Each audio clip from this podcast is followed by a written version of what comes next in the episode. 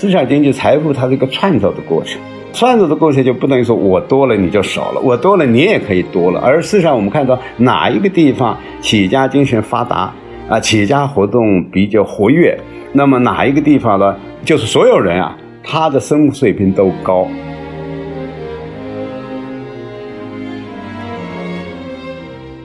发达国家，你看最有才能的人，他在做企业、做企业家；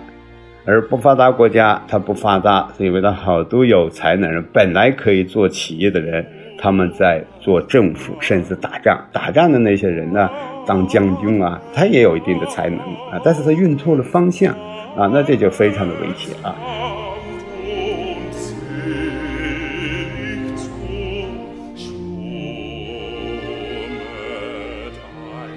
我们这个社会很大程度上是由我们持有什么样的理念决定的，啊，就是我们在早年搞计划经济，它是一种理念，因为我们相信搞计划经济比搞市场好，然后我们就搞计划经济。我觉得人类我的忘性很大的，咱们好起来以后，我们就忘了它为什么好。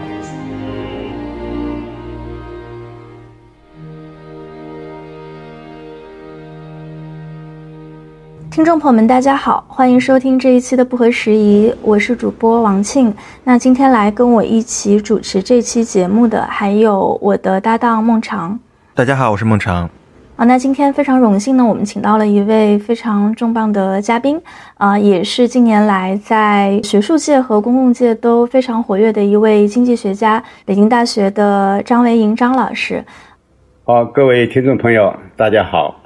因为张老师其实平时也接受非常多的媒体采访啊，但是通过播客这种介质来跟朋友们交流，可能还是一个比较新的体验，所以今天也非常开心可以有这个机会。那其实呢，张维迎张老师呢，也是我自己在上大学的时候就非常敬仰的一位老师。因为当时我在北大上学啊，主业修的是文学，当时也修了一门这个跟经济学有关的这个双学位，所以当时呢，其实会去旁听一些跟经济和管理有关的课程。那当时张老师呢，我记得他是在北大开设了一门非常受欢迎的课，叫做这个博弈论。所以我们去听的时候，如果去的这个时间不够早，就经常是这个排不上座位的。在离开了大学，也离开了校园之后，就很多年之后有。有机会再来跟张老师做这样的一次访谈，我自己也是感觉说，这个好像兜兜转转又回到了当时的一个起点。呃，那最近有这个机会呢，也是非常感谢理想国出版社，他们最近出版了张老师的一本呃新书，叫做《重新理解企业家精神》。然后这本书应该也就是在七月份刚刚出版，可能我们听众有一些朋友也已经读到了这本书，所以我们今天的这个聊天呢，就会希望说，可能从这本书出发，然后聊一下，首先是企业家企业家精神这件事，然后在当下我们的社会中引起的一些回响。然后包括张老师在过去这些年的一些治学的历程，因为我们知道您也是这个深度的参与了中国在过去这三四十年间的改革开放，然后自己也经历了在国外，然后又回到国内，然后从这个学界走向公共视野的这样的一些非常有趣的一些历程。所以啊，今天也非常希望说能有机会就这部分展开讨论。我想先就是从这本书聊起。我知道，虽然这本书啊是最近才出版的，但是张老师就是对于企业家的这个研究，其实是。从大概八十年代就已经开始了。我们那个时候，我觉得我们社会对于企业家精神的一个理解，包括对企业家这件事情的理解，和今天都还是很不一样的。所以我也想把第一个问题抛给张老师，就是说，您最初的时候为什么会把企业家就是作为您研究的一个核心？这个话题它是在什么层面上吸引了您？哦，我记得在八十年代早期，中国改开始改革开放了。其实我们当时就出现了个体户，那这些个体户呢，其实也受到好多的非议啊，就是觉得他们啊为富不仁，或者可能觉得他们这个财产呢、财富啊是哪来掠夺来的，是吧？那这个其实在我在思考一个观念的变革啊，那特别我在。对，学一些历史啊，看我们的国家，看其他的国家，发现，假如我们要搞市场经济，那时候叫商品经济，还不能叫市场经济啊。但是现在叫市场经济啊。这个情况下，那财富就就是怎么来的，而且什么样的人在这个财富的创造当中最为重要啊，所以在这个过程当中，当然我读了一些书，读一些历史的书，也有一些理论的书，啊啊，那我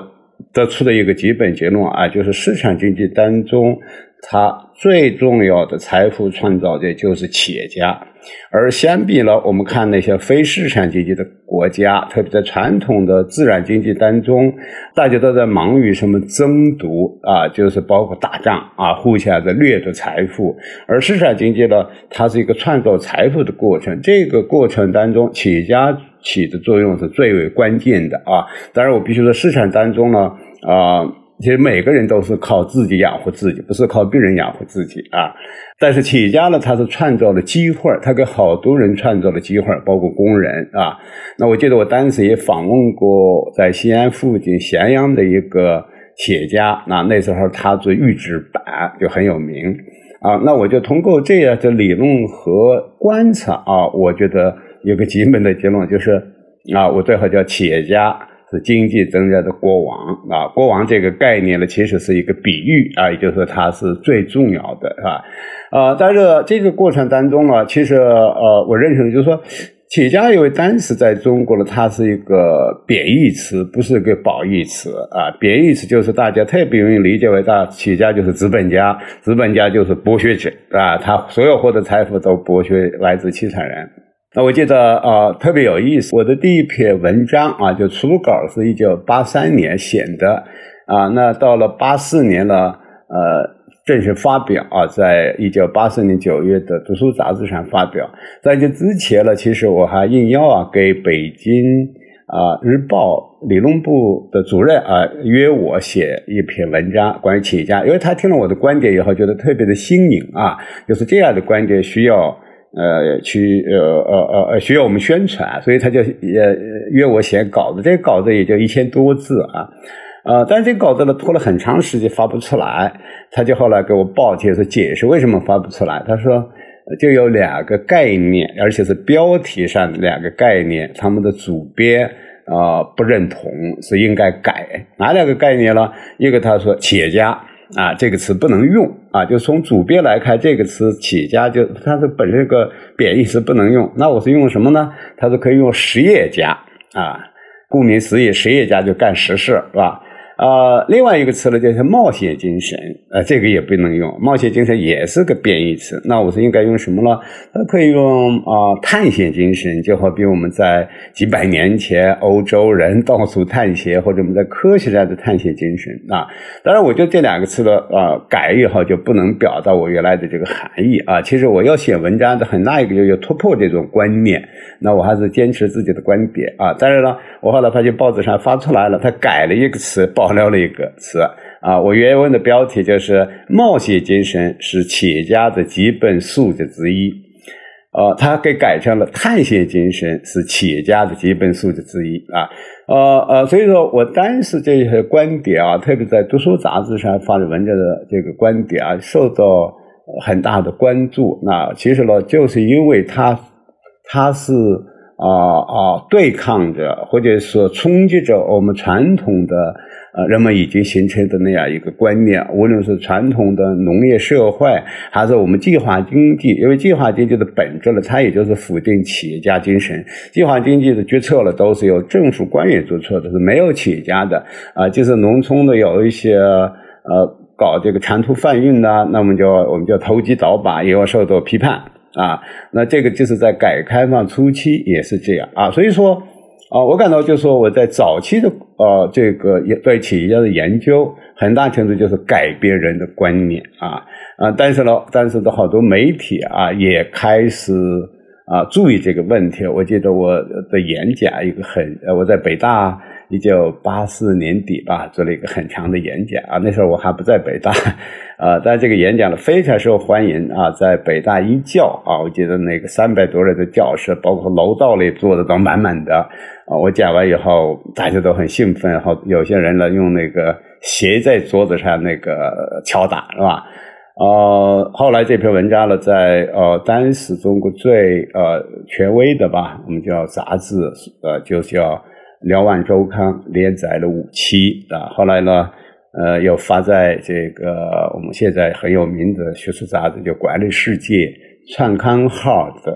呃这个上边啊啊，所以啊，我觉得就是这个我我觉得自豪的一点吧，就是在改变我们中国人有关企业家这个概念、这个观念方面啊，我做了一些贡献，在早期。企业家，它本身这个词应该是一个中性的词，但可能在一个特殊的历史语境当中，像您刚才讲到的，就是企业家，那可能就很容易让人想到剥削者，但是实业家好像就给人一种踏实肯干的感觉。但今天我们当然也知道，就是企业家跟实业家，它之间应该是有这种学术上、技术上非常不一样的一个一个区分的。就企业家，他也有可能不是做实业的，他也有可能是做一些实业以外的。我自己是出生于八十年代的。末期嘛，我成长的这个过程当中，我觉得正好没有经历，就是您说的那种对企业家有特别污名化的一个时代，就反而是我出生之后，大家对于企业家就是是一个逐步的从保守走向开放，从封闭走向接受的这么一个时代。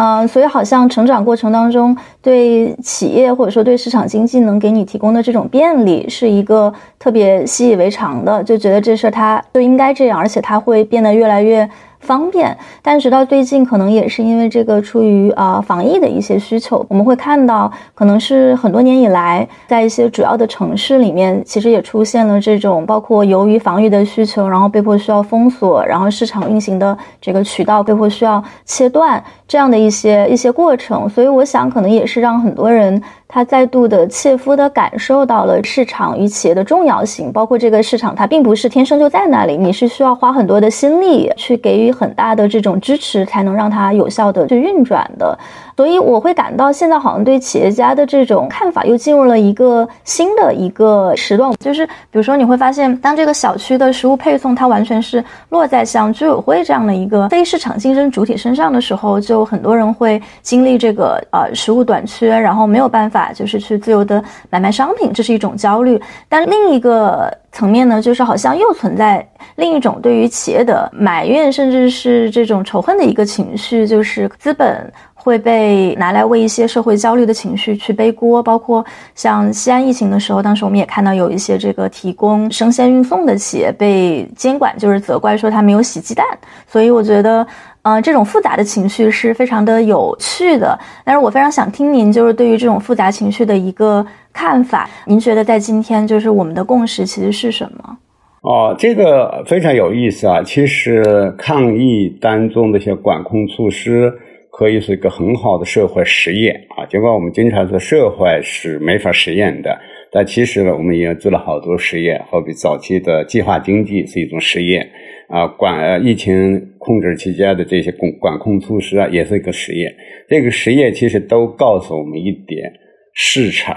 的功能是我们政府替代不了的，企业家的功能是我们政府官员替代不了的。所以，无论在西安还是上海或其他地方，当我们看到市场没有办法运作的时候，企业家没有办法按照利润盈利的原则来提供这些东西的时候，我们觉得。这个生活呢是非常的不方便啊，而且不仅是不方便，有些其实威胁到人的健康，威胁到人的生命啊。所以我想，呃，这就是从某种意义上讲啊，可以说对大家在深刻的认识企业家、认识市场经济是一个非常积极的信号。背后的道理其实也很简单，就是说，呃，你政府你花再大的力气啊，你不可能不老百姓这些信息啊。都呃收集起来，那这些信息呢，包含在每个人的脑子里边啊。你比如每个人就是上海，它两千万人，这两千万人各种各类的人是吧？那么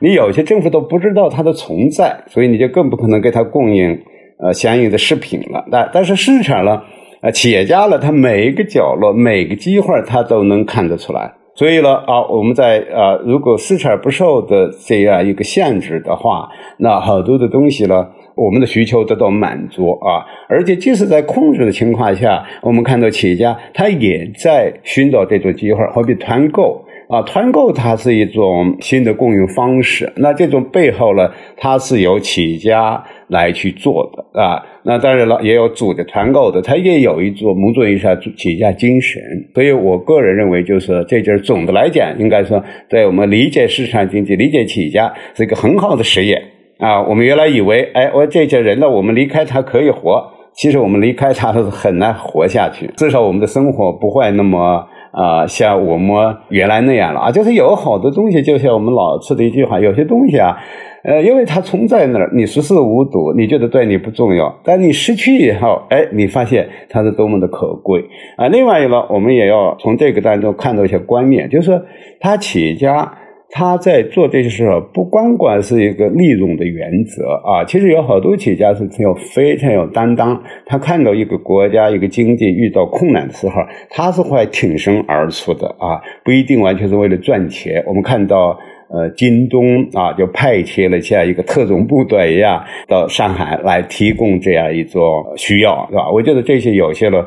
也可以改变我们对企业家的。呃，这样一种观念，好像企业家所有做事都是只是赚钱啊。其实我在书里讲到，相当部分企业家他有好多宏伟的目标，他觉得有对社会有意义的事，这是他获得尊重的一个很重要的东西啊，使得他在市场当中有一个好的名声。那这些都非常重要。但另一方面呢，就是如你刚才讲的这个啊，人们其实很难理解企业家怎么赚钱。呃，好比说，我们一般看到工人他拿工资，因为他上班了，上班他干活了；农民呢，看到他种地了，春天种进去，中间还要劳作，然后秋天收成，就说他都是好像说，哎，我劳动了，我得到。而企业家呢，我们经常看到他好像什么都没做，突然之间怎么就赚钱了呢？啊，这个其实是我们的一种误解，就是说有好多的知识。啊，尤其是我叫它软知识，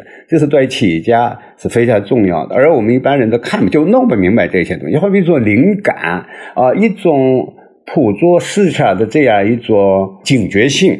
啊，而且呢，他还可以敢于冒险的这样一种，就说好多事情，哎，别人可能有些人看到这可能能赚钱，但是没人敢去做啊，因为他即使你看到能赚钱的时候，不是百分之百能赚钱，它里边的风险可能非常的大，是吧？那这种就是说。我在书里讲的，由于我们对知识，尤其对企业家使用的这种知识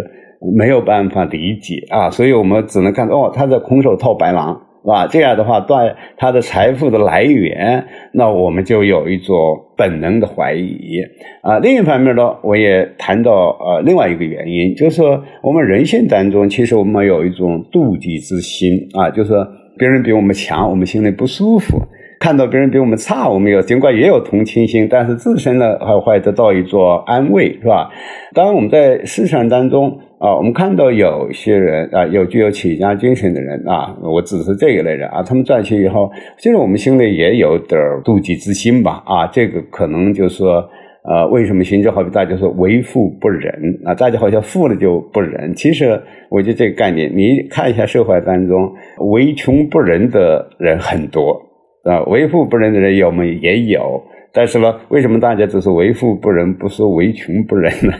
对吧？那么这里边我觉得包含着这种嫉妒之心啊。那这两个因素结合起来，就是说，呃，对知识啊，对企业家的这种才能或者他一种特殊的一种判断力没有办法理解，加上我们妒忌之心，这两个结合起来，从我们人类历史上来看，我们对企业家一直有一种啊，甚至可以说鄙视。第四、仇视的态度啊，这个啊，我在书里也提到啊，不管在中国有啊，而且在西方也有。那再进一步呢，其实回到我早期的这样一个理解，就是说，我们从进化心理学的角度来讲，我们是在一个农业社会，甚至更传统的社会进化过来的。那这形成一种观念，就是我们觉得这个财富是有限的。既然是有限的话，如果你多了，那肯定我少了；你富了，肯定我穷了。啊，其实像我刚才讲的市场经济不是这样，市场经济财富它是一个创造的过程，创造的过程就不等于说我多了你就少了，我多了你也可以多了。而事实上，我们看到哪一个地方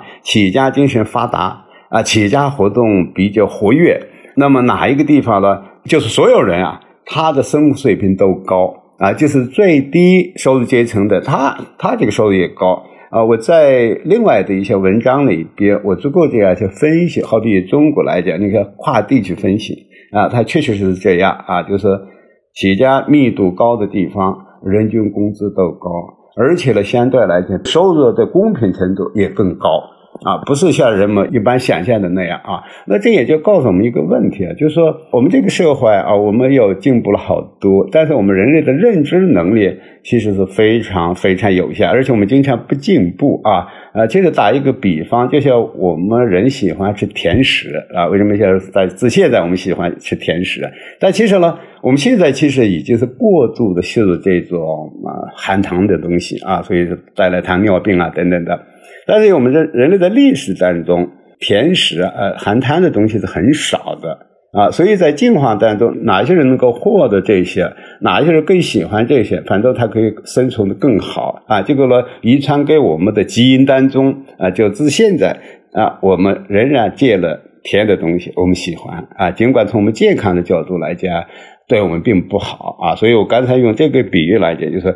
尽管市场经济是一个正和博弈，是一个创造财富的过程，而且企业家在这个财富的创造当中起着非常非常重要的作用。但我们好多人的观念里边仍然认为这个社会是零和博弈，财富是固定的。我早期这个比喻就是说，我们讲这些财富像一个杯子里的水，杯子是大就是给定的，水呢就是给定的，那你喝了我就没。啊，没喝了啊！其实市场里不是财富像一个泉水一样啊，我们找到正确的途径，它这个泉水就不断的往出涌啊啊！所以我还是要强调，就是观念的变革非常重要。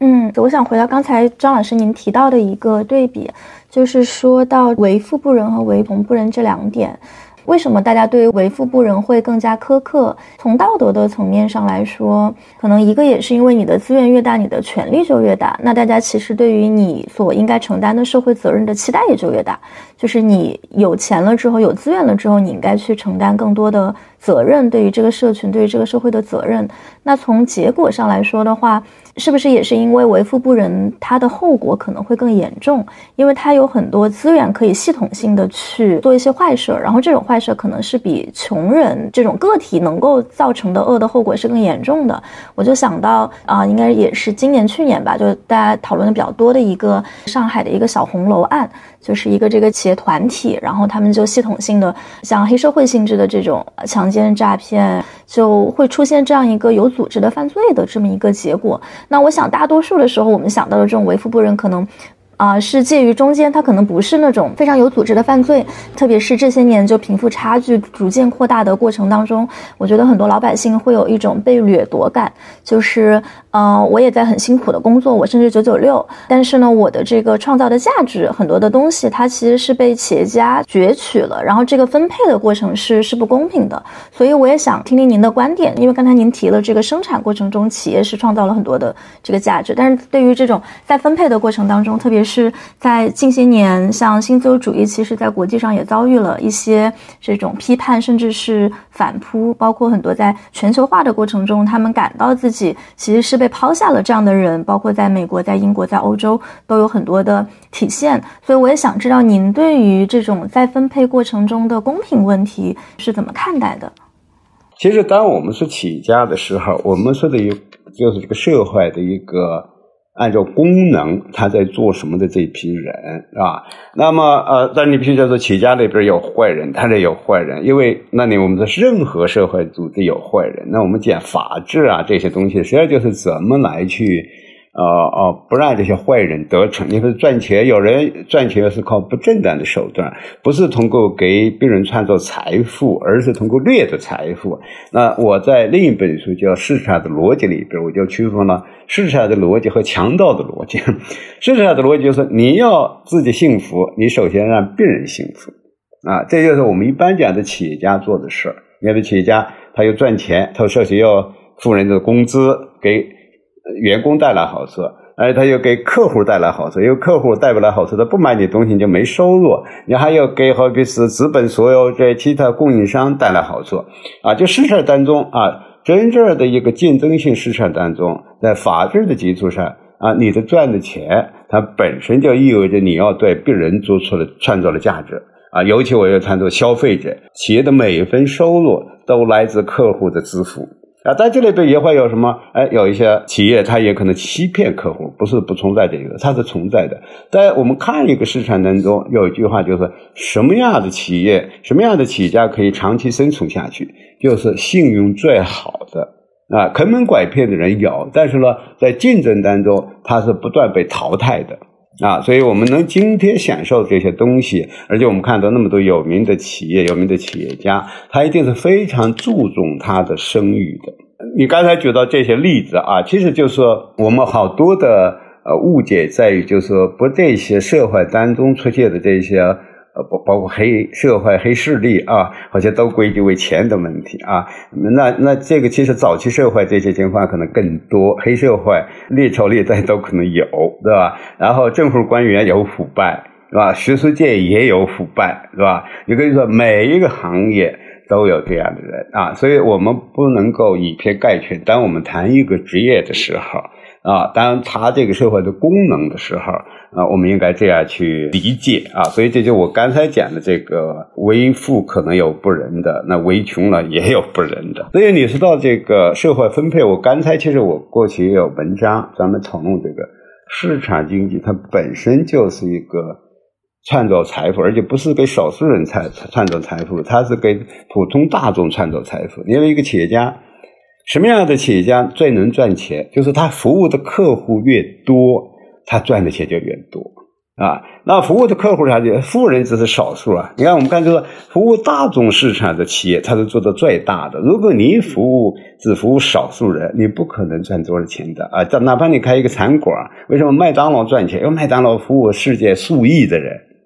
啊。但如果你开一个餐馆，只服只给说啊最有钱的少数人吃，那你可以赚点钱。啊，但是呢，一定是非常少，非常少，而且相对呢，呃，就是企业赚的利润的话，它企业创造给企业家给社会创造的价值，它要大得多得多啊。好比我们讲一下乔布斯啊，他去世了啊，就是他赚了好多钱，我们可以这么讲啊。但是呢，乔布斯给我们这个社会普通人带来的好处有多少啊？尤其是消费者，像我们今天能用这样一种方式啊，你在国外，我在北京啊。呃，我们能够交流，那我们就感谢呃乔布斯，是吧？呃，然后呢，我刚才也提到啊，就是说我做过分析啊，就是呃，企业家赚钱活动越自由，当然我只是法治基础上这个自由啊，那这个地方呢，反倒了人均的这个分配的更为公平一点啊，因为企业家其实他是不断给别人也在创造机会，他不是说仅仅。自己，一个人说说一个地方只有一个企业，他活得很艰难；在一个企业有成千上万的企业，那就好多企业都活得很容易。这个最简单的，好比说，我们看东北和啊南方啊，尤其是啊，好比说我们跟浙江比一下，是吧？那东啊东北这个地地方，但企业家的呃，我不能说企业家资源本质少，但是企业家创业的环境，好比跟浙江相比的话，那就要差好多。啊，这样我们看到东北人现在好多往外跑，在东北找一个工作，呃，真的太难了。但是浙江呢，它不仅为本地的人提供了很好的很多的就业机会，而且还有给外地来的人也提供了就业机会。那你说哪一类人对收入分配啊的公平性、平等性做出更大的贡献？啊，这也是我说的一个呃，要要要一个观念的变化啊。当然了，像我刚才讲的，我们人类呢，它本身有妒忌之心啊。有的人可能说啊，我拿一百块钱是吧？你拿八十块钱啊啊。另一种情况呢，我拿两百块钱，你拿一百五十块钱。哎，那你可能觉得有些人觉得啊。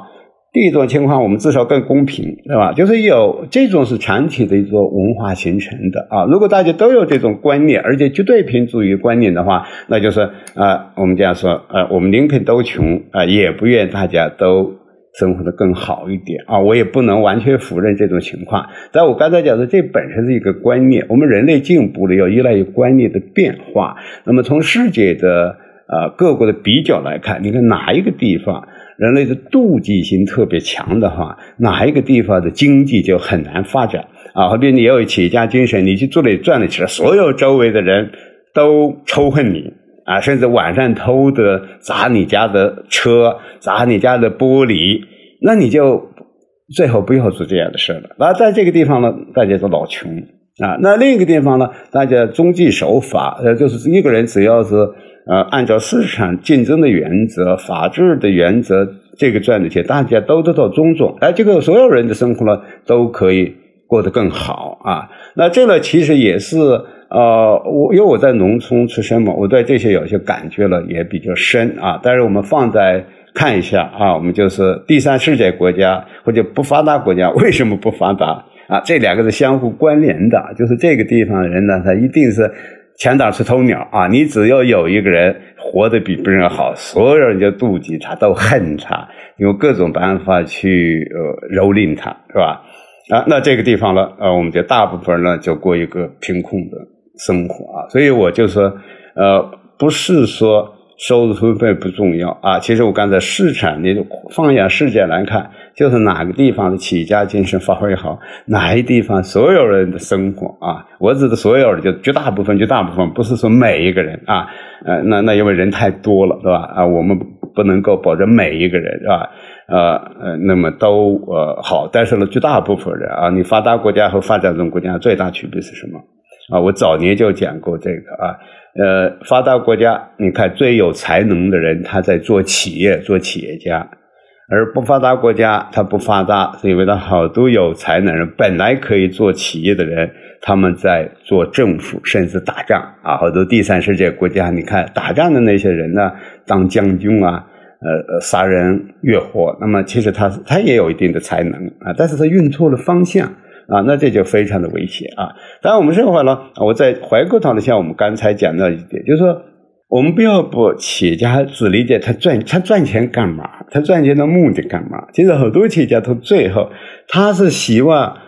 赚钱以后证明自己行，证明自己有能力，而且呢，他要留下个名声，要给社会做贡献。你看，企业家里边很少有守财奴啊，他最后赚的钱了，呃，基本都。发出去了，怎么发出去？他以慈善事业的角度啊啊，这个方式，慈慈善的方式，把这个钱了都发出去了。你看我们在美国，他大量的大学、医院，那都是这些赚了钱的人去来建起来的啊。我记得有一个非常有意思的故事啊，就美国有在。十九世纪晚期这两个企业家，一直到二十世纪早期啊，一个叫洛克菲勒，一个叫卡内基，一个是石油大王，一个是钢铁大王。他们在早年的时候都在比赛谁赚钱多，谁是首富。但是到晚年以后，两人在比赛谁捐的钱多。啊，要互相比赛捐钱啊！当然，洛克菲勒活得时间长一点，所以他捐的钱更多一点啊。他捐的钱，包括我们中国人也在受益啊，受益哪一啊？好比说，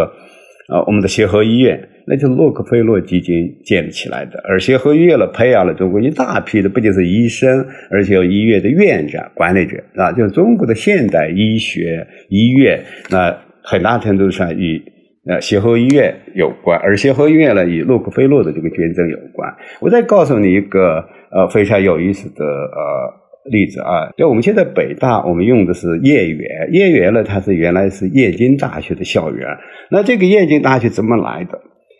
就是说，当斯图雷登他想着要办这个大学的时候，他其实。就得到一个信息，就美国有一个富人，这个富人就是美铝啊，美国铝业的创始人，他是个发明家，也是个企业家，好像五十多岁就去世了。他去世的时候留了一个遗嘱，就是他的这个遗产啊，用于支持美国与中国的文化教育事业。但是呢，这个钱呢留在那人，好多人就不知道，也没动。他知道这个消息以后找去了，然后就找到哈佛大学，我们联手啊，把这笔钱用好，那这就有了我们知道的哈佛燕京去设啊，燕京基金会，然后呢就呃在中国呢就建了燕京大学，那后来有了这样，这燕京大学的校园就是从原来买买下来的，这不是政府拨款的啊，它完全是呃用燕京的基金把它买下来，变成了燕园啊，后来五十年代了，北大了。就搬到这个燕园，这是我们北大燕园的来源啊！我跟你讲这些故事啊，其实啊，无论中外啊，他最后企业家，就我观察来讲，他的啊，无论他他早期赚的钱，最后啊，又都回馈给社会了啊。那这个当然就是说，呃，我我也讲过这样的话，就是说，当一个人他赚的钱，他就是在一个公平的竞争环境下赚的钱了，他是有一种感恩的心。啊。但是呢，如果他赚钱当中经受了好多不公平的这些掠夺啊。不公平的对待啊，他反倒没有这种心啊，所以我希望就是说，我们这个社会的竞争环境越公平，法治环境越好，那这些企业家或这些富人，他最后赚的钱都会回馈到社会啊。包括我们现在的教育事业，你看北大、清华，他捐款的数额大于政府拨款的数额啊。那这些钱怎么来的？那好多都是北大。清华，我们的校友捐的，但是有一些他不是北大的清华校友，他就说，我赚这么钱，我也不可能带到坟墓里边去啊，我要做点有意思的事啊。那么有意思的事呢，可能给大学捐款呢是一个非常呃好的方式，因为我们历史来看，只有大学啊，还有一类宗教团体，它是最长寿的，是吧？呃，一个企业你可能做了。呃，几十年，那最好就没了，是吧？到你可能到等不到你孙子甚至你儿子那一代就没了。但是大学了，他是长寿的。那好多富人呢，他不想把他的名字啊，就刻在这个长寿的呃不死的这样一个组织上。那大学了就是这样一个机构啊。所以我呃啊，我讲就是呃，这里边还是涉及到我们呃观念的一些变革，怎么看待这些问题。嗯嗯，我想追问一个问题，就是您刚才提到的这种，我们给企业多大的自由度，它其实在某种程度上跟我们社会的这个分配的公平度，在一个法治的环境下，它应该是成正相关的。然后您刚才也提到这个发达国家跟发展中国家的一些对比，然后我想提的其实是一个可能跟这个。感觉稍微有点相反的例子，就是在发达国家之间，因为我是在欧洲生活了很多年，所以这个在对比欧洲模式和美国模式的时候，其实会有一些可能跟中文环境下不太一样的一个感受。这个感受是什么呢？就是那美国它是一个市场经济，这个市场环境特别发达的一个国家，它也是给这个企业创造了非常多的自由。那欧洲呢，其实相对来讲更是另一个方向，就包括这些年，比如欧盟他们呃出台了很多关于数字企业的监管，然后关于这个气候、关于这个绿色企业的一些监管，它在监管上是发力的更多的一个地方，所以很多人就会觉得，那欧盟这样的一些政策其实就是在啊抑制企业的发展，所以客观上你是可以说，在同样这个健全的这个法治环境下，欧洲是一个可能更不好做生意的地方，它给企业的自由度更少。但是如果你从这个人民生活，我的这个角度来讲，我觉得大多数人可能也还是会认同，就是欧洲的这个贫富差距是比美国更小的。就是欧洲它有大量的这个监管收上来的税，它有很多的这个钱是通过政府分配的一个一个机制投入到了这个医疗教育当中。那就包括可能在美国看病会很贵，这个上学也很贵，但在欧洲的话，对普通老百姓来说，这个上头它是可以享受到这个福利的。欧洲模式跟美国模式的这种不同，可能某种程度上跟您刚才提到的那个例子。直觉上好像是不那么一样的，所以我也很想听听您对于欧美这两种同样是健全的法治环境下发展起来的市场经济，对这两种不同市场环境的看法。呃，首先你讲到一点，欧洲它是经过这几百年，它比较早啊，呃，来成就是它靠市场来发展起来了，发展到一定程度，某种意义上就是，呃，他们可以啊，在一定的时候就是。就有余粮是吗？哎，对对，方向不的，就像一个人呐，你你啊，平时学习很认真，然后然后放松两天啊，就没有问题的啊啊。相对来讲，美国了啊，因为他从一开始美国就建国两百多年，你知道吗？另外呢，他不断的移民啊，而移民去的人呢，穷人的数量非常多。你看，好多原来在欧洲，或者意大利，在德国。他找不着工作的人，没工的都跑到美国去了。所以美美国它本身，因为它有这个创造的机会，跟每个人提供更公平、更多的机会，所以好多人往那儿移民啊。你美国的好多企业家是欧洲过去的，不是美国啊原来的。我看过书，包括美国，要你像每一个团结，他尤其意大利南部这最穷的山地的人，一开始学也不会说英文，知道吧？那么就就去了，他他说团伙去了，然后就就开始折腾，慢慢他就上呃呃呃走到这个上层社会。那就是说你只有开始说美国这个机制，它给普通人提供的这种机会更多啊，就是使得我们就社会的垂直流动会更大。那欧洲呢，现在当然啊啊可以模作一下再享受去，但是我还是非常担心的啊。那其中呢，担心一个就是说。呃，他好多的反思下的因为，其实是他在伤害了自己啊。欧洲这个福利的包袱很重啊。我们有好多的例子，你要在英国，那英国在撒切尔之前，他是没法维持下去的。啊，就是当你这个福利非常高，看起来大家每个人呢，那当然我们就都好了。就是我们呃呃想干啥干啥，我们不需要花太多的劳动就可以过生活，当然好了。但是呢，最终这个就是没有免费的午餐，最后大家要付出这个成本。所以呢，我们可以设想一下，如果英国继续维持撒切尔之前的那样一个政策的话，那英国就成了一个可能成了一个第三世界国家了啊，不是能够后来又重新复兴啊。那欧洲甚至其他的国家，呃，好比瑞典啊，那么我们经常是北欧的这个所谓社会主义，是吧？那其实还有好多的误解。那威呃，它是早期有这一节的。瑞典后来也是上世纪九十年代开始大幅度的改革，就是进一步加强市场的力量，啊，加强企业家的这种活动的自由度啊，这样它使得它经济呢得到更好的发展啊。这个我前一段是看过一些文献啊啊，那当然还有一些就是我们呃欧洲了，它是好多的小国家，那小国家你要知道，它就是国内呃要。过这个比较平呃容易的生活，但是国际上它是竞争，好比瑞典、丹麦，所有这些瑞士这些国家，它一到国际上就是竞争性的，它必须按照市场规则啊，它不按照市场规则，企业家精神不能很好的发挥出来的话，那它早完蛋了，是吧？但是呢，我还担心就是法国啊这些国家，它有这种传统啊，这种传统呢就使得啊，哎，就是人性啊，就是人性，就是我们。真的就是我们稍好两天日子，那我们就会想着怎么好好的享受啊。那呃，这就是我觉得欧洲面临的一个困难。你比如说，我知道法国到了夏天啊，大家呃很早了就去都去休假了，然后你去法国旅游要吃一顿饭呢，那很难，对吧？然后法国年轻人的失业率在百分之二十以上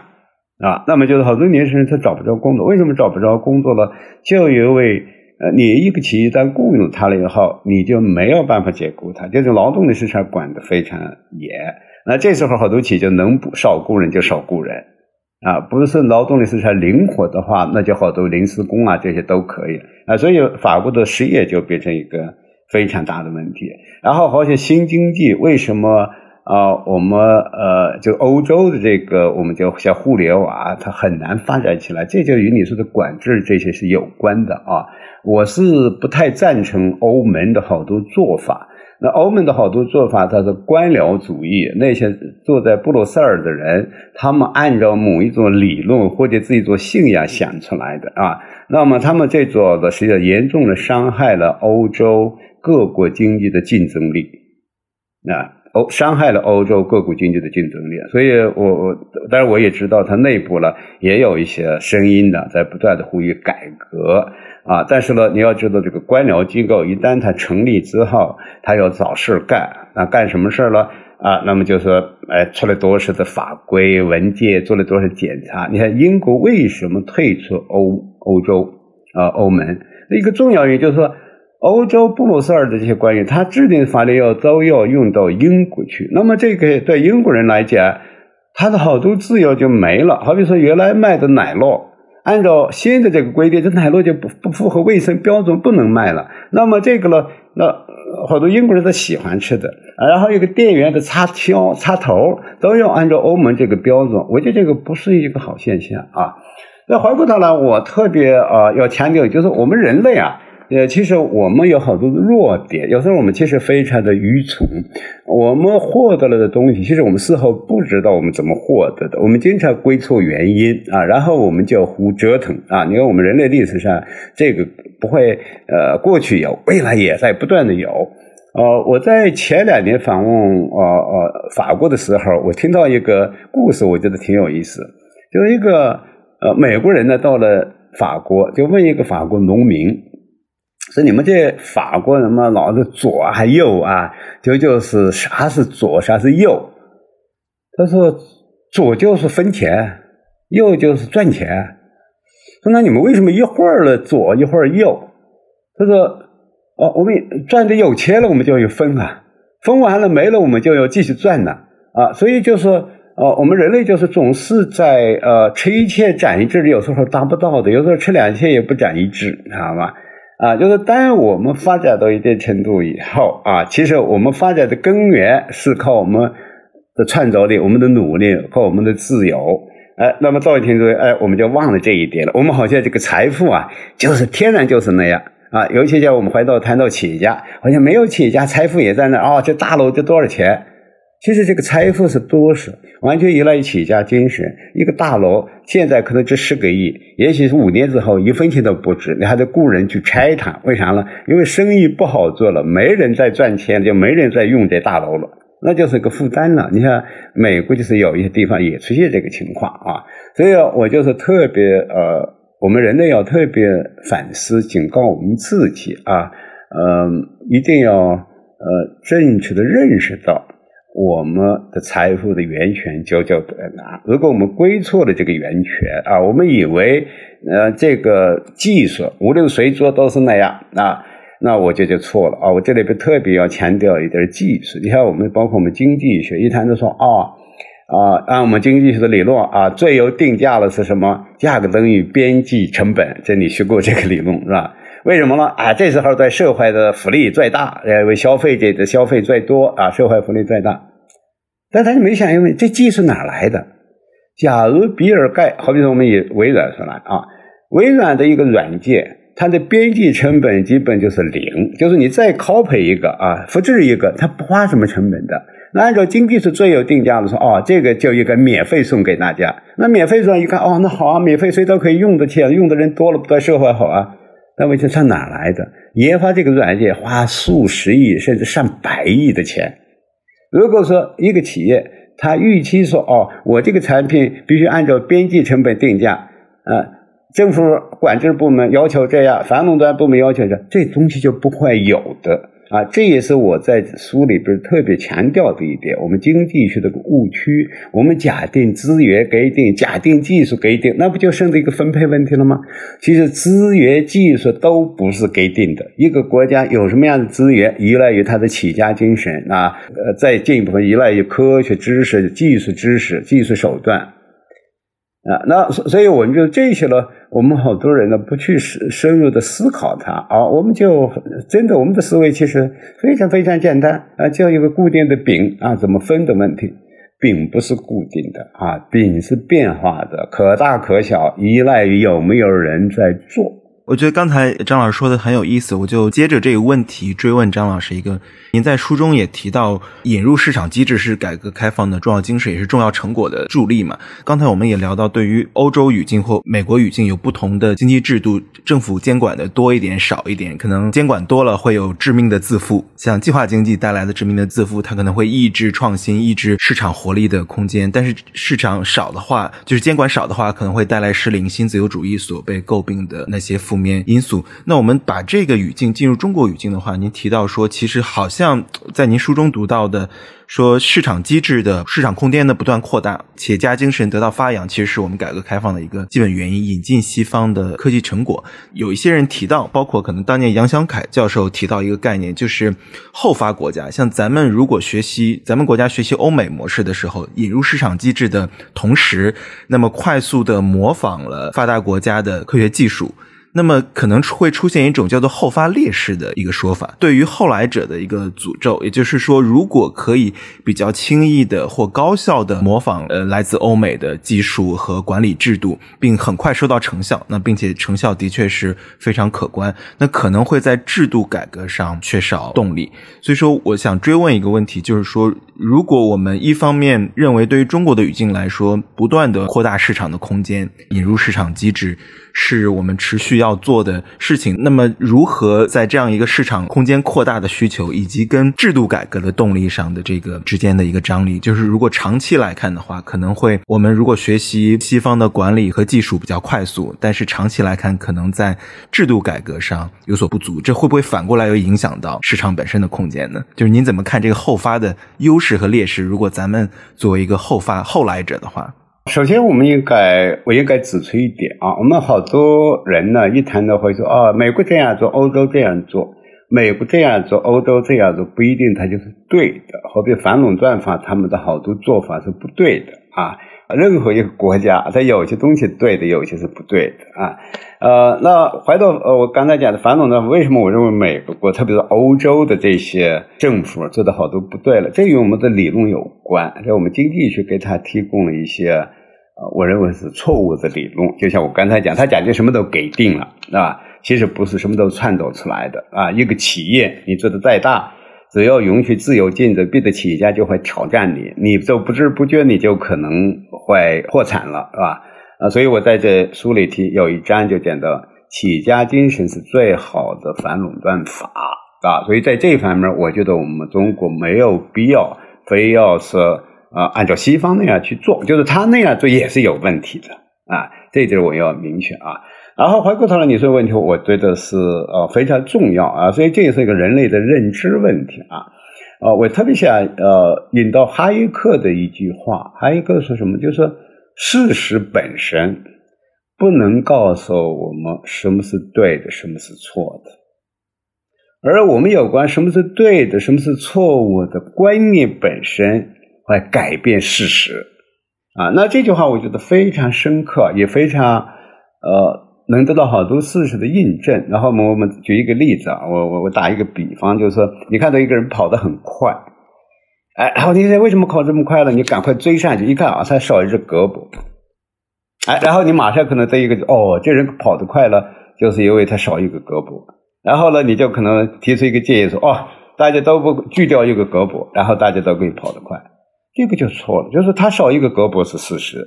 他跑得快也是事实，但是呢跑。少一个胳膊不是他跑得快的原因啊！但是我们人类在归因的时候，认知上经常犯这样的错误啊，犯这样的错误啊。这错误就回过头来，我们就说，我们这几十年为什么能够发展如此的快啊？道理也很简单，就是在我们开放改革之后，让我们的企业家精神呢，在相当程度给焕发出来了。然后我们就把西方已经积累的这些，无论技术。技术的还是管理的知识，我们可以拿来用啊。这些东西呢，不需要我们花什么成本的啊。后面我们随便举一个例子啊，在在西方企业研发这个时候，他也花了数年、数十年，花了好多的钱，有好多失败。但是我们都知道哪一个成功了，我们就拿来用就是了。所以我们就省掉了好多成本。所以在这个上，我们发的发展快啊。那这个东西，我认为是自然的，只要给企业家这种。创业的自由，创新的自由，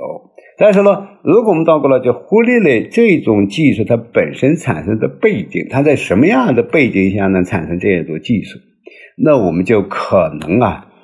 最后了我们就没有创造力了。我们该不能用的用完了以后，我们就可能停滞下来了啊。这就是我理解杨小凯讲的后发劣势的含义，就是说。因为我们落后，所以我们有后发优势，我们发展快。结果呢，我们就错误的归因，就像刚才不跑得快归就少一只胳膊一样，那这就非常非常的危险啊。那么从历史上看来，我们也经过好多这样的过程啊，好比说呃一百多年前啊，不就一百嗯几十年前，好比洋务运动，那时候发展也非常快。那时候好比说洋务运动的时候，铁路啊、电报啊。电链那时候很很快啊，因为在欧洲也出现时间不长啊。而且铁路，欧洲也就是英国早，也就是一八二九年开始，三十年代呃，就是一八三零年代、四零年代啊，二十那二十年发展最快的是吧？然后电报呢，也是一八四零年代出现的，是吧？电话呢，也是一八八零年代出现的。那这些东西，我们在洋务运动从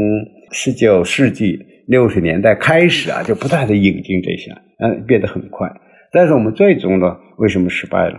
啊，我们到了甲午战争的时候，证明这一点啊，尤其呢，呃，到了呃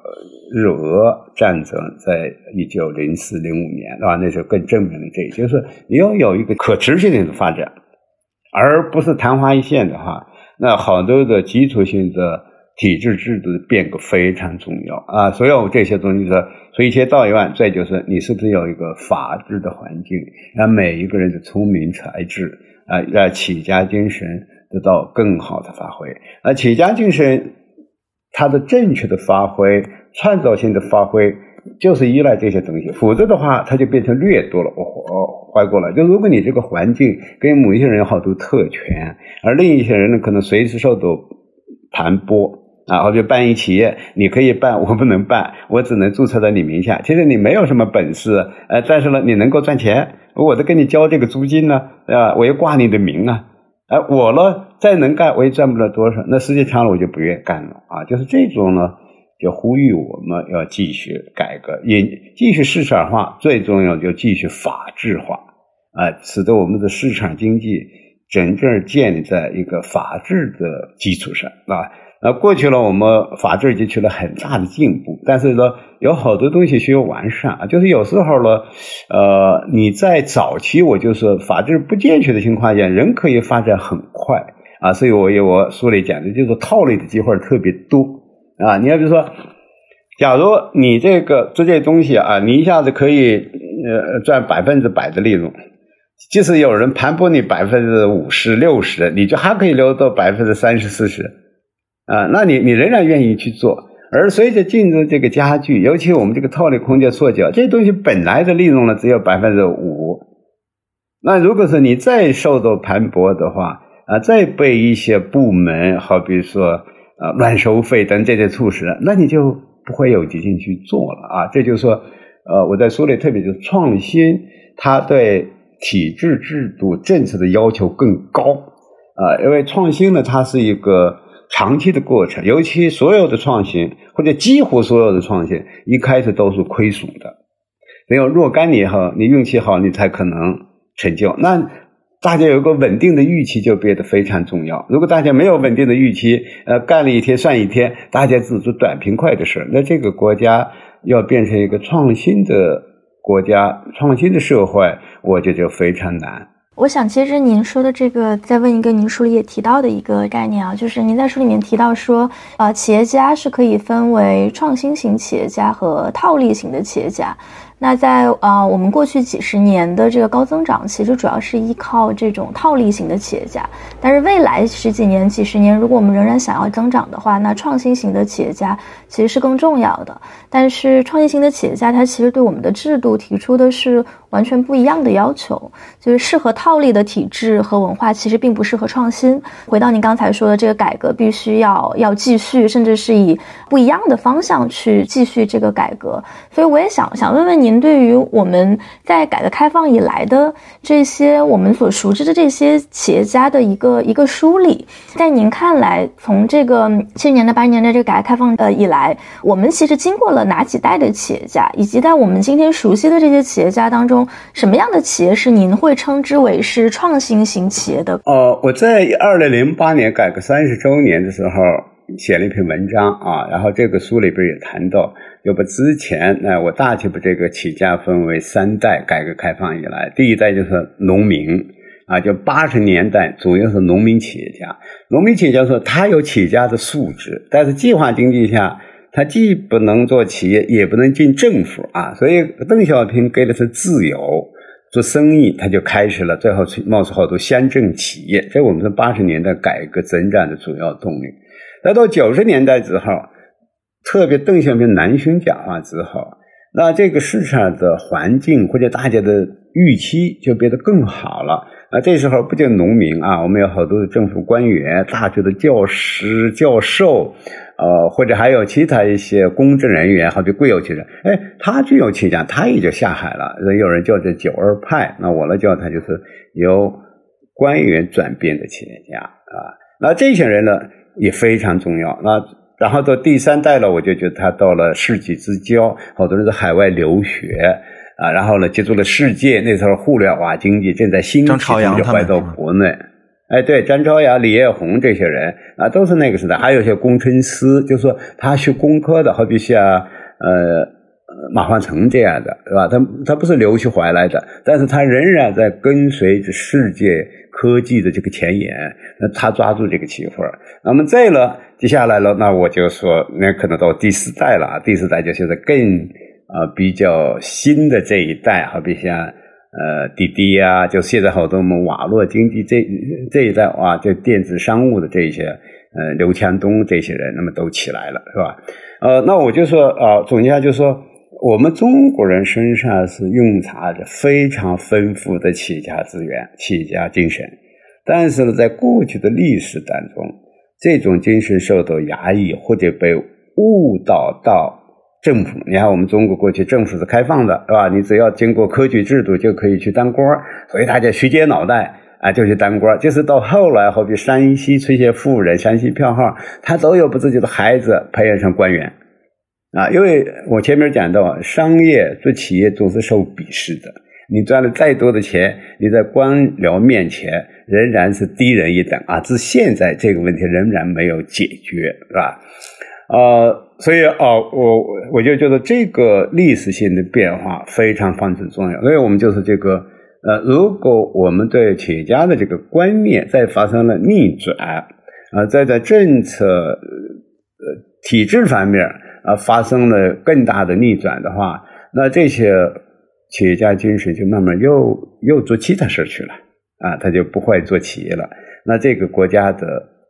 发展就堪忧啊。刚特别是刚才提到，我在特别强调创新啊，这套利这个东西啊，就是你找到一个机会赚钱的机会胆子大，有时候就可以做啊。但是创新呢，它要持之以恒啊，它失败的居多啊。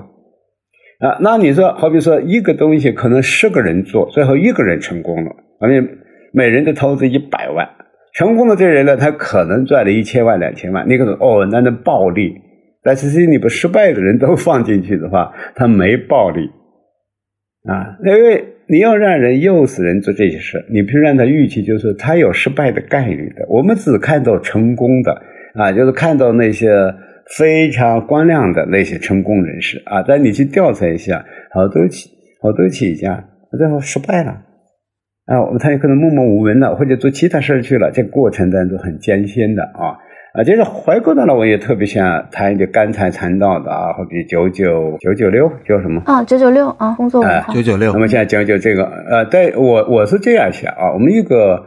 像我们这样的国家。啊，我们要使这个国家真的持续发展，我觉得培养一个勤劳的精神非常重要啊！大家只看到一个，我们就我所知，中国那些企业家，不要说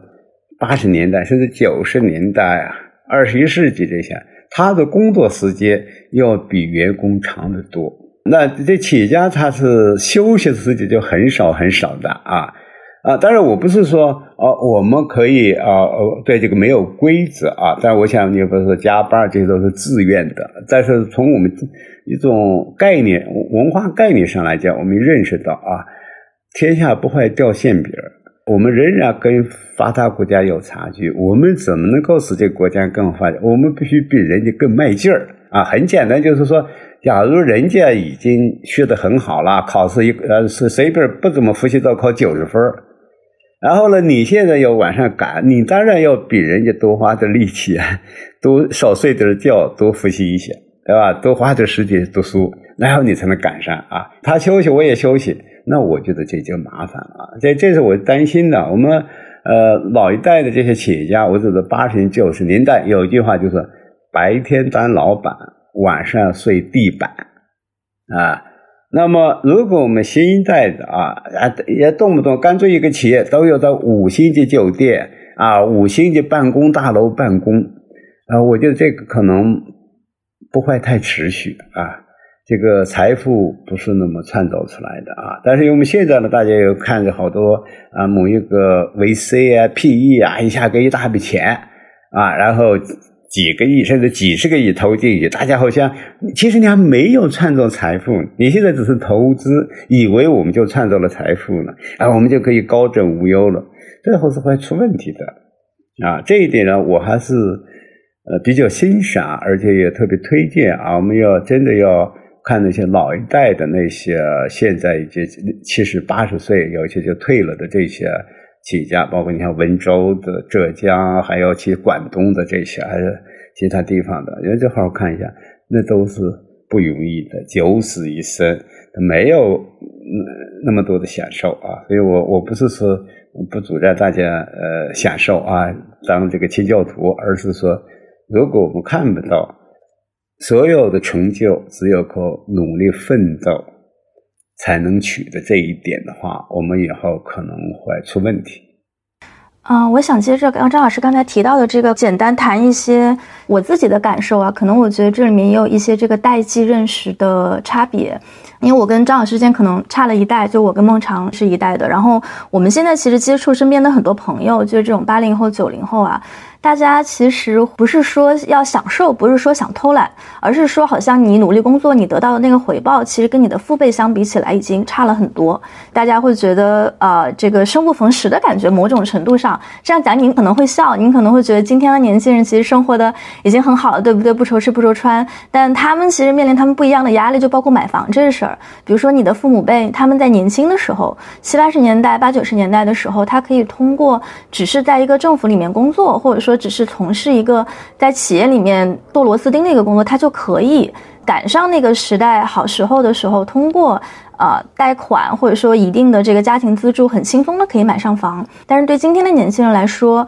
特别在北京、上海这样的城市，那买房就是年轻人身上压在他们身上的大山。说到这个关于九九六加班文化的这个，我是从周围，包括我的朋友，包括我的一些这个实习生，大家确实会感觉到说，就是如果你想在现在这个时代去积累属于自己的财富，去通过更多的这个工作时间来换取与之相应的财富，这个时代好像已经过去了。现在可能更重要的是，你你有没有在一个对的时间点上加入一家创业公司？然后，但那个其实它给你的勤奋程度可能不一定是完全成正比的，它很多时候是取决于你的机遇。在此基础之上，大家会觉得就是我九九六创造的这些财富，那这个企业家他去创造财富肯定有他自己的理由嘛，因为他这个赚的多嘛，对吧？就这个企业整个最后的这个分红权，就肯定是他是拿这个大头的。但是这个九九六近来也是有一些反思，就是包括可能前几年。有这个九九六加班，然后呃过劳猝死的一些这个状况。那当然这个是非常极端的例子，但我觉得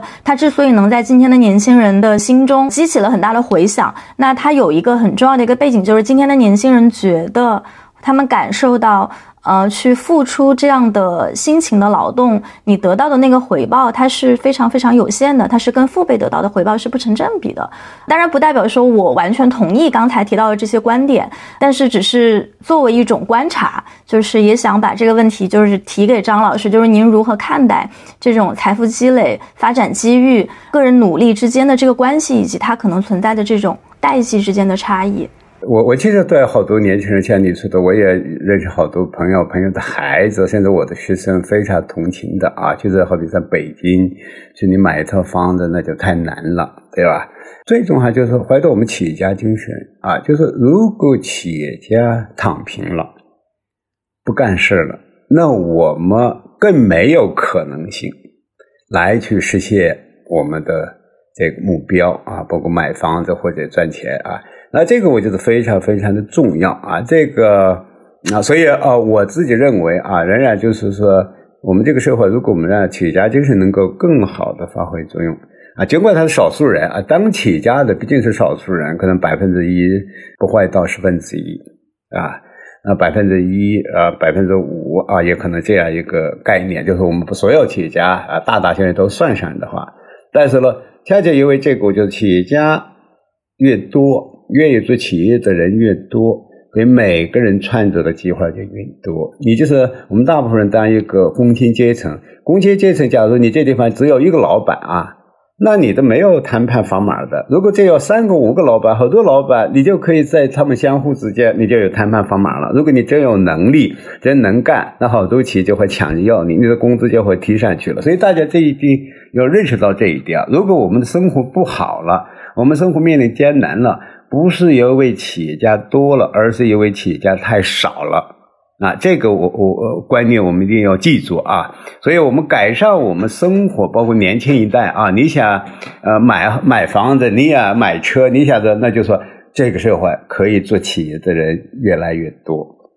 啊，越来做企业越来越自由，包括你自己。有一些年轻人他是适合做企，他有具有企业家，就是我们看到，就是二十多岁的人，他有赚的很多钱的人，对吧？那这不就是少数人？我的意思是说，你买不起房子啊，不是因为有一些人赚钱多了，而是整个社会来讲还没有足够多的啊去创造财富的人啊，这样跟你的提话才。别说，你，你马上你前面提到的疫情的问题，疫情问题好多企业关门了，关门了以后，那么这些年轻人就认识到，原来我没买这些房子，我还能租得起房子。我现在连租都租不起房子，我只能回老家去了。我认识的一些几个朋友啊，那些原来在北京，现在就到了武汉啊，或者去安徽，这个回到老家去了。因为那个地方毕竟生活费用啊少一点啊，至少房费啊比这要低得多啊。这是我要讲的一个意思啊。那再进一步，我更多的看到就是说。啊，这是一个社会的变化啊！我不，我不是每一个某一个人，但社会变化有时候我我们要去去理解。但你老是说，呃，好像我八十年代、九十年代赚钱那么容易，可不是那样的啊！那个时候赚了好，就是那时候，即使所谓当企业家，他也没有什么好房子住的啊！我那时候的住宿条件比现在不知差多少。我就给举一个例子，我的朋友做企业怎么做的？大家可能知道，冯龙啊、万通、像潘石屹，他们一开始创业肉金子。因为我出国留学了，我当时分了有三十多平米的一个一一室一厅的房子，就是一室的一个房子，我就不那房子借给他们，他就是在那儿开始创业的。哦，那是过了若若干年。我然后我回来以后，我没法，我就参加。我说那我们我们现在稍赚点钱，我就给你开个酒，你在酒店里住吧。啊，大家不要想说啊，那时候好像那么没有的。我们中国人的房子的改善，再进一步说，都是九十年代后期开始。啊，我一回到北大，一九九四年给我分了一套房子，是七十二平米嘛，就是整个建筑面积啊，使用面积大概是不到五十平米。那已经是北大对我是特批的校长特批才给我留到那套房子的，那一住就是说了，一住就也是十来年，啊，我我的意思啊，我不是说我们现在的人呢不应该要求高，我们社会既然发展了，我们当然要求高了。但我说就是说，大家不要想着那啊，现在好像难，那时候容易，那时候比现在要难得多得多。尤其那时候我们年轻人，你看一般人呢，毕业后你怎么跟父母要钱？你还有脸跟父母要钱？你不就不能跟父母要钱，还要给父母积极一点？因为好多父母啊，他特别那时候好多大学父母农村来的。那像我，我拿到第一笔研究生呢，其实还是助学金四四十多块钱的时候，那我首先要给我父母寄一点钱回去，然后以后我还要不断的给他们积积他们在农村啊。现在呢，我在这个意义上讲啊，呃，我们年轻人就是老的。有那父母啊，爷爷奶奶其实都在帮助。但这样就是我没有任何指责年轻人的意思啊。你比如现在，我现在我知道年轻人，你看我们我们不断的换工作，为什么换呢？不断换换工作。我我认识年轻人有一年换一次工作，毕业五六年进去了五六个公司，他就表明你的机会多了。过去哪有这机会？过去一个人可能一辈子待在一个地方，不是他不想换，他是没有机会换，没有工作。那另外面现在你只以不担心无后顾之忧，就是说你哪怕这工作辞了，先没找着工作，我还有活下去，怎么活下去？我至少父母还是可以靠得住的。那个时候谁也靠不住的，啊，没有说我到了二十几还能 还能靠父母，我就是这个意思，就是我们社会是一个进步的表现，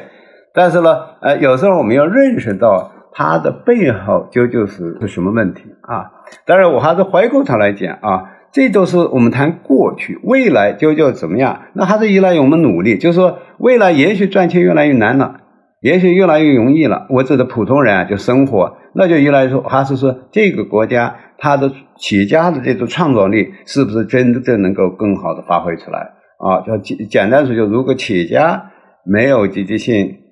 干活了，啊，企业家躺平了，那整个社会你不躺平也得躺平。啊，也许呢，那时候啊，可能就是房价掉了一半甚至掉了百分之八十，但那那可能了，你你可能也能也能买得起，但你整个的生活水平会大幅度的下降。听您说到这个，每一代人都有自己的历史际遇，或者说他所呃面临的历史背景嘛。呃，您之前聊到说，大家其实观念和认知是非常重要，或者说往往发生对现实发生误解，尤其是您刚才提到说，如果企业家躺平了。如果最具有企业家精神的人躺平了，那可能我们社会的不仅是财富增长或生活水平本身都会受到很大的影响。今年其实一个现实情境是，六月份国家统计局显示，今年的青年的失业率特别高，六月份达到百分之十九点三。我不知道这个在历史历史水平上处于什么水位啊？但是，呃，可能跟欧洲、欧美国家比，也是一个相当高的水平。很多年轻人称今年特别难，包括尤其疫情这半年，包括尤其可能三年以来，刚才张老师也提到，很多企业遇到了困难，就业也是一个挑战。有很多年轻人可能觉得会提到说，哎，企业家又意味着资本家。他可能在剥削我们的劳动，那因此可能上班的时间这种或者说躺平啊，或者说摸鱼，都是一种呃微小的反抗。但与此同时，如果企业家遇到了困难，或者说打引号的资本家遇到了困难，那谁来雇佣这些讨厌资本家的年轻人，又成了一个新的问题。也就是说，年轻人本身的机会和市场上找工作的机会都遇到了很多的挑战。那这样一个市场信号的，就是今年普遍的或这疫情以来的市场的变冷，或者说大家信心预期的。下降，呃，那可能很多人也下调了生活预期或消费水平。这个市场信号好像传导到大家这一代年轻人的选择，对未来的预期以及可能生活中非常重要的一个选择。刚才庆也聊到，我们都是八零后嘛。其实，在我在进入社会之前，呃，可能当时最好的工作其实是外企。就在我还还在求学的时候。当时大家都想去外企，因为觉得外企特别工资也比较高，也挺光鲜，并且国际化，稍微把英文学好一点的人才可能都想往外外企挤。那再后来，二零二一二年、二零一三年房价起来之后，包括随着一零年之后互联网经济的热潮，包括这个呃万众创新、大众创业这样一个一个热潮，其实很多人都想去互联网企业。科技企业，因为他们的工资高、待遇高，并且可能有这个企业增长带来的红利、股票等等，很多年轻人都往互联网企业去。这可能十几年、二十年间的时候，我们看到之前，刚才张老师也提到，之前山西商人做票号的时候，也想当个官做嘛。那其实我们小时候那时候，大家特别热门，都想当公务员，这个热潮就。很少有人再提了。我想聊的一个话题是，其实反而现在，或者说尤其最近这一年吧，考公的话题特别热。就是历史绕了一圈又回来了。现在的年轻人，当他在面临人生机遇的选择的时候，他发现，哎，去好像在市场上工作也没有那么好找，很多企业不招新人了，还在裁员，对吧？我们都在很多人在聊大厂的裁员潮，大厂不再成为一个理想的去处，或者说想去可能也去不了。那么好像，如果我们想要。激发这个社会的创企业家精神和创新精神的话，那可能最聪明的人、最有创新精神的人，现在反而想很多人想挤向政府，想去考一个公务员，考一个铁饭碗，因为它是有保证的，它是稳定的。我不知道，想问张老师的是，我们该如何理解这样历史好像有一种吊诡的循环又回来？然后之前大家都想要去去企业去创业，那现在好像之前民营企业。承担了绝大多数的就业。那现在，如果民营企业的信心、预期以及现实经营遇到挑战的话，那大家转向了考公务员。张老师，我们该如何理解这样的一个非常吊诡的现象？就大家都开始寻求稳定，是它是一种对于确定感的一种本能的安全感的追寻吗？还是说它背后有更复杂的现实情境？我觉得可能有更为呃严重的一些背景吧。这些背景呢，就是我前面谈到啊，关键是大家对企业啊、工商业的发展和对外开放这方面的信心啊，如果发生动摇的话，那么当然了，最安全的方式是去政府部门就业啊。它毕竟是你要是这次呢，在疫情期间。啊，我们看到有一些私人的就业者，他就没没收入了，呃，但是呢，政府你不管哪怕不上班，我也旱涝保收啊啊，那这些可能都是很现实的原因，但是更长远的，我觉得还是回到我讲的啊，就是呃，是不是企业家能够继续有信心做好企业，给我们提供更好的、更多的这种机会？我们必须认识到这个，因为政府它是没有办法提供那么多就业机会的。尽管我们大家都想往政府挤，就是都想上北大清华，但是呢，最后能考上的一年就那几千人，啊，你上千万的人口就那几千人，是吧？所以现在呢，啊，这样一个大家都想往政府挤，那政府它本身是不创造财富的，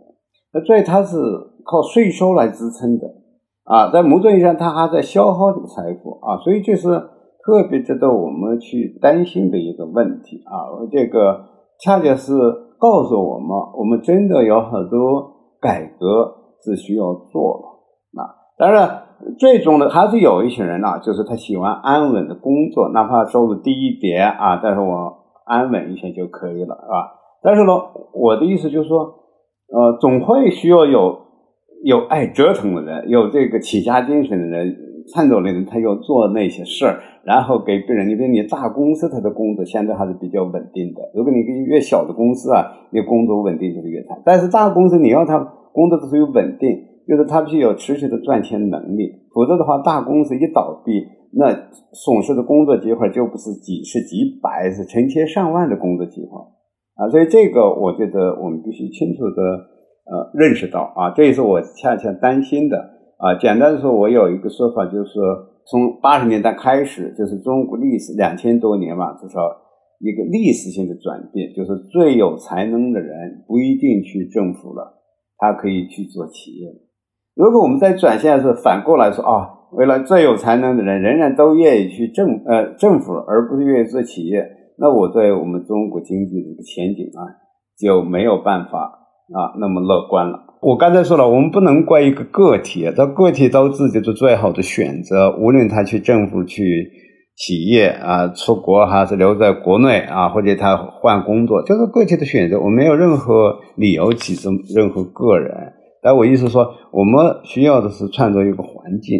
啊，这个环境使得在工商业工作是是是一个很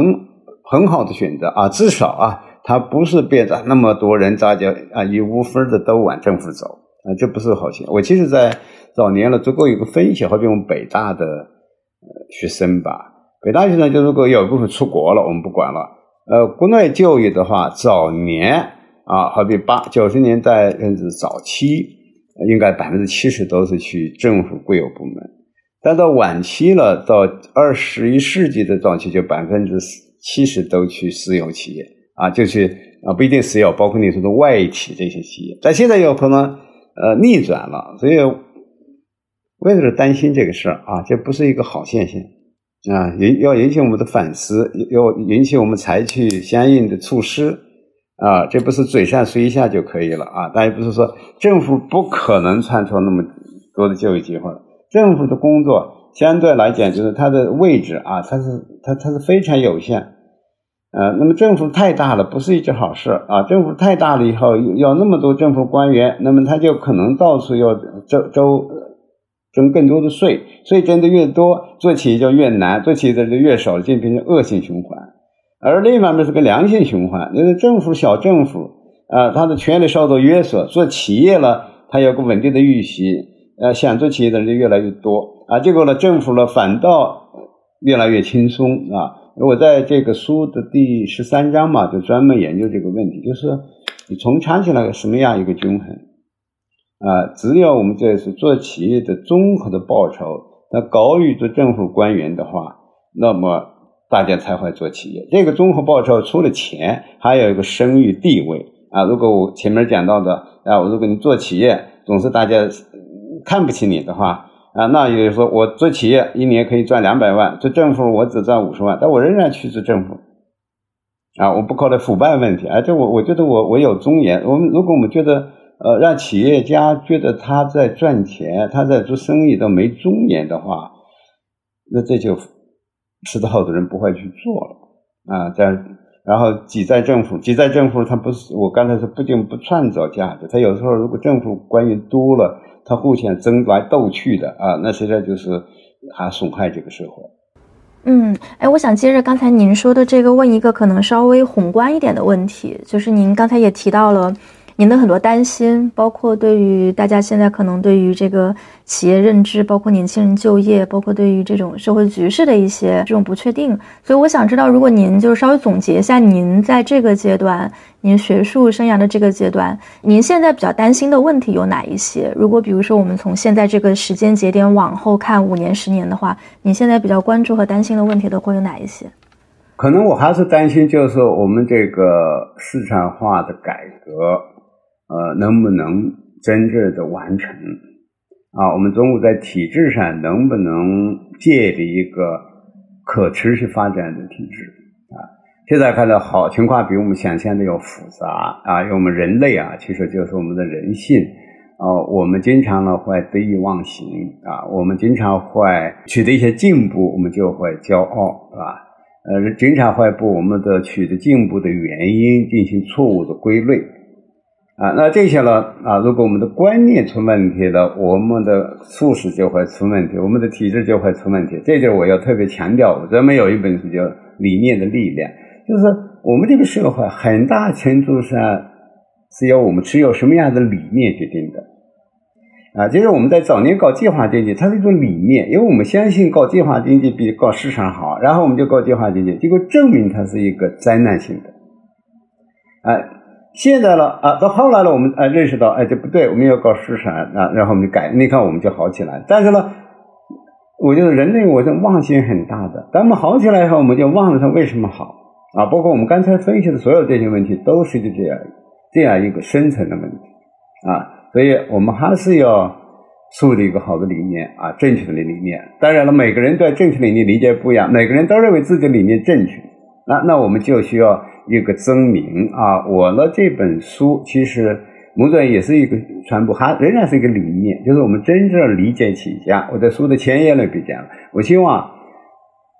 好多人应该看这本书，一个我们经济学家应该看，因为我们经济学家有关企业家的理论是没有的啊，在我们经济学家的理论里边没有企业家，那这时候我们由此推导出一些政策了，就很有问题。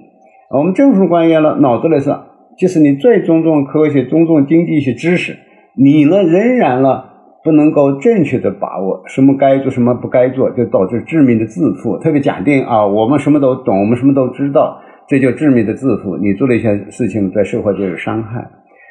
啊。那企业家呢也一样，因为企业家我刚才好比创新，它是个持续的过程，但是好多企业家他也是追求短期利益的啊，人性决定的，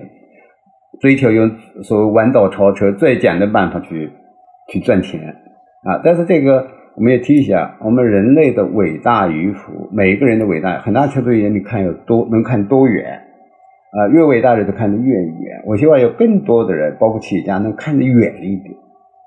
啊。那普通人也一样，因为普通人我们的舆论它在影响政策。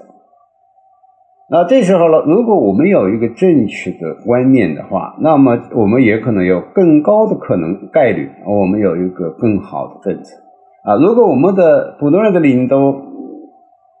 错的话，那我们的政策要好起来也就很难啊。所以我就说，呃，希望我我这本书吧，我不能说期待起太大的作用，但是我想，读这本书的人越多，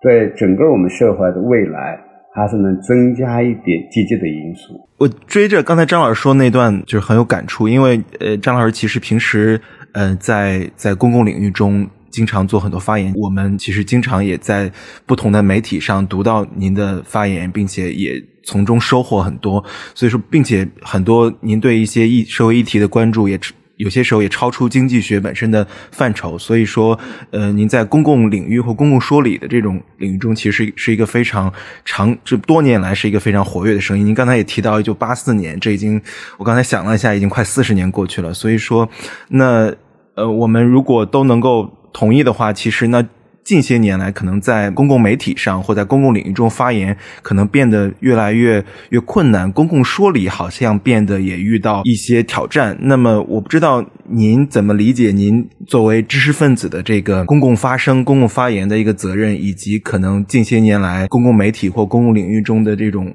呃对话。发生变得越来越相互理解，可能变得越来越困难。这个空间由于社交媒体本身带来的一些稀释嘛，可能知识分子的声音可能越来越难以呃，像可能十几年前那样有一个比较理性的公共说理平台和和场域吧。我不知道您如何理解自身的这种公共发声的责任？嗯。嗯，呃，这个当然就是有一些，就是我们人类呃人们之间相互的一些不同看法的争论，我觉得很正常啊。其实说我们呃讲市场经济，它本身就是我们自由的一个选择，包括观点上你接受什么不接受都是一个自由选择啊。但是要通过竞争，竞争在这个我们知识层面就是我们的一个辩论。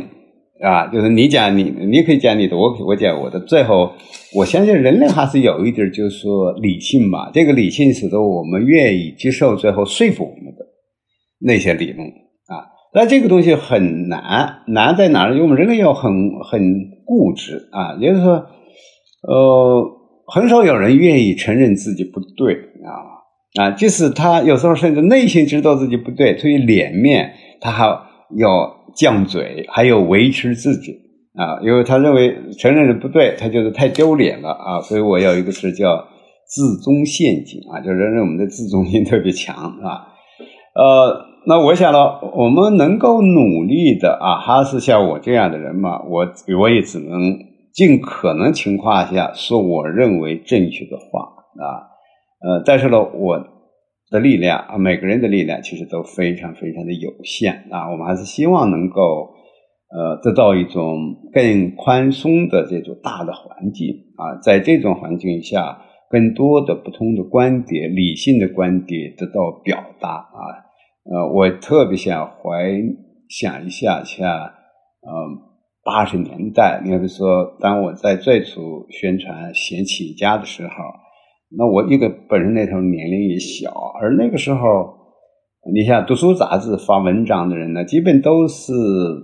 特别呃德高望重的那些人啊，像我们北大的金岳霖啊，这样一些季羡林啊，这这人，哎，但是我那时候就在二十五岁的时候。呃，他们居然呢，就是愿意把我的文章放进去啊！这我意味就是说，媒体本身它需要一些真正的好的媒体人。那好的媒体人包括他判断未来，他的开放程度，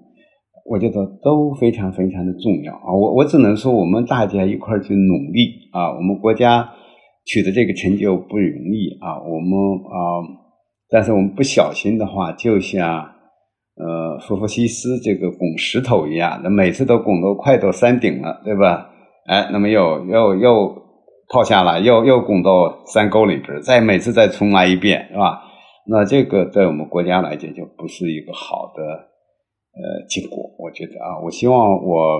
我们共同努力啊，慢慢把这个石头啊，总能拱到山顶上，拱到平地了以后，我们可以休息了啊，然后呢，石头也不坏。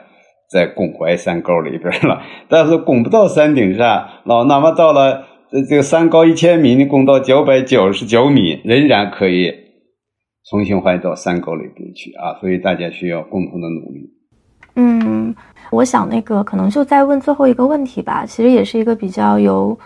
总结性的一个问题。就是因为我们知道您也是从这个八十年代开始，就通过各种渠道，通过您在包括早期可能也跟决策者在一起工作，然后后来又通过您的学术发表以及公共演说，其实是非常深刻的就参与了中国在过去这三四十年的一个改革的进程。然后刚才您也提到，现在市场化改革它还能以什么样的形式继续，是您现在最关注的问题。所以我也想聊一聊，就是改革精神这件事儿。就如果您从您的这种个体和治学的角度去总结一下我们在过去这三四十年的改革精神，您觉得它它会是什么？以及这个改革精神它在未来我们眼前的这五到十年甚至更长的时间里面，它可以并且应该以一种什么样的方式去延续？改革精神某种意义上也是一种起家精神。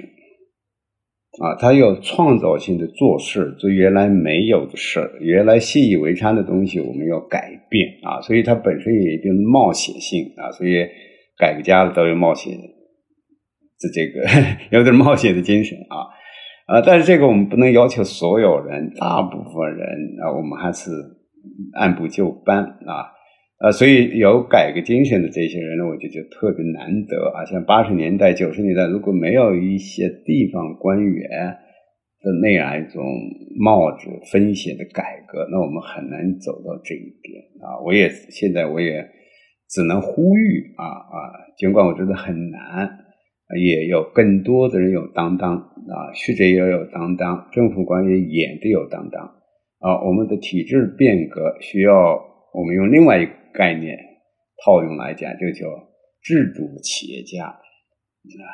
要有学术企业家，要有政治企业家啊。学术企业家在某种意义上就是不是他是做企业的，而是说他具有企业家精神的思想家啊，他敢于突破一个传统的理论教条啊，为我们提供一些新的理念啊。我们需要政治企业家，就是他们是官员，不是做企业的，但是他们也有冒险精神，有担当啊，为了国家的未来，愿意甚至冒一定的风险，是吧？我觉得这些都非常重要啊。在我们中国目前情况下，如果没有就是学者完全没有了担当，政府官员也没有了担当，我们就很难期待未来企业家有一个很好的生存发展空间啊。那这时候对国家来讲，就是一个非常值得令人担心的事情。所以我总的要讲一点啊，就是这企业家精神太重要了啊，它不仅对。做企业的人重要，对经济发展重要，对社会的变革也非常重要啊！在我看来，邓小平就是一位优秀的杰出的制度企业家。当然了，那个时候还有好多好多其他的人啊，我都认识的人就不少，甚至是是一个县委书记、一个县长，甚至一个镇的镇长啊，他都可能是一个非常有企业家精神的人。啊，正因为有这样一些人，所以我们才这三四十年走到今天啊，我们才可以说有了新的烦恼啊。但新的烦恼，我们要要也要改革的办法，用企业家精神去解决它。非常非常感谢张老师。好，谢谢谢谢啊，谢谢二位啊，谢谢您，谢谢您，谢谢张老师啊，谢谢您的时间，谢谢。